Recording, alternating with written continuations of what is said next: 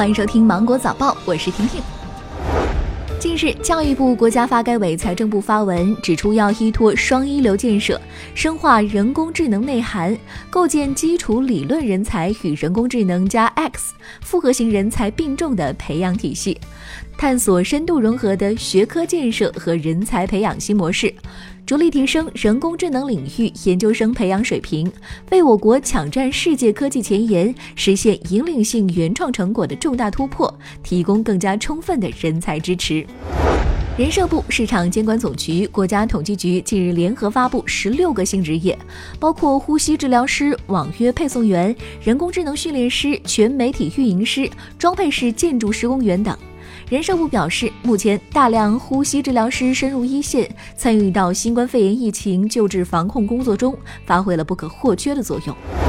国家林草局近日发布通知，指出要加强蝗灾防控物质装备和相关技术的科学研究，不断丰富防控手段，优化防控措施。同时，国家林草局将会抓紧研究制定全国草原蝗灾防控应急预案，并加强预案演练工作。五八同城安居客发布二零二零年二月国民安居指数报告显示，二月全国六十七个城市在线新房均价是一万六千六百二十四元每平米，环比上涨百分之零点一七。随着疫情防控的稳定，二月份全国找房热度环比有所回升。日前，高德打车联合旅程约车在全国十四个重点城市启用首批防护舱安装点。全网网约车司机不分平台均可以享受免费安装服务。有了前后排隔离的防护舱，司乘出行将会更加安全。日前，有网络截图显示，去哪儿网平台惊现了五元特价机票。二号晚间，去哪儿网在官网发布情况说明，表示出现五元的错误报价，目前系统已经进行修复，且该问题已经得到解决。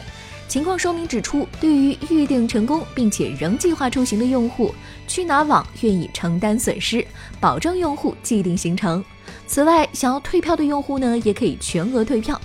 该五元机票的价格加上基建燃油附加费的总价为五十五元。受到新冠肺炎疫情影响，日本全日空和日本航空两大航空公司决定，包括国际线和国内线在内所有出发日期在三月十九号之前，包括三月十九号的机票均可以免手续费退票。两家公司均表示，希望有需要的乘客到其官网确定详细退票方法。当地时间三月二号，位于法国巴黎的卢浮宫受到新冠肺炎疫情的影响，持续关闭。这是继三月一号之后，卢浮宫继续保持关闭状态。据了解，卢浮宫去年接待的九百六十万游客中，近四分之三来自国外。肆虐东非和南亚多国的沙漠蝗虫灾害已经持续数月，其影响仍在继续扩大。在巴基斯坦，入侵的沙漠蝗虫已经对该国多个省份的农业生产造成了严重破坏。专家们表示，目前蝗虫正在进入交配繁殖阶段，而这次蝗灾比预想的要更加严重。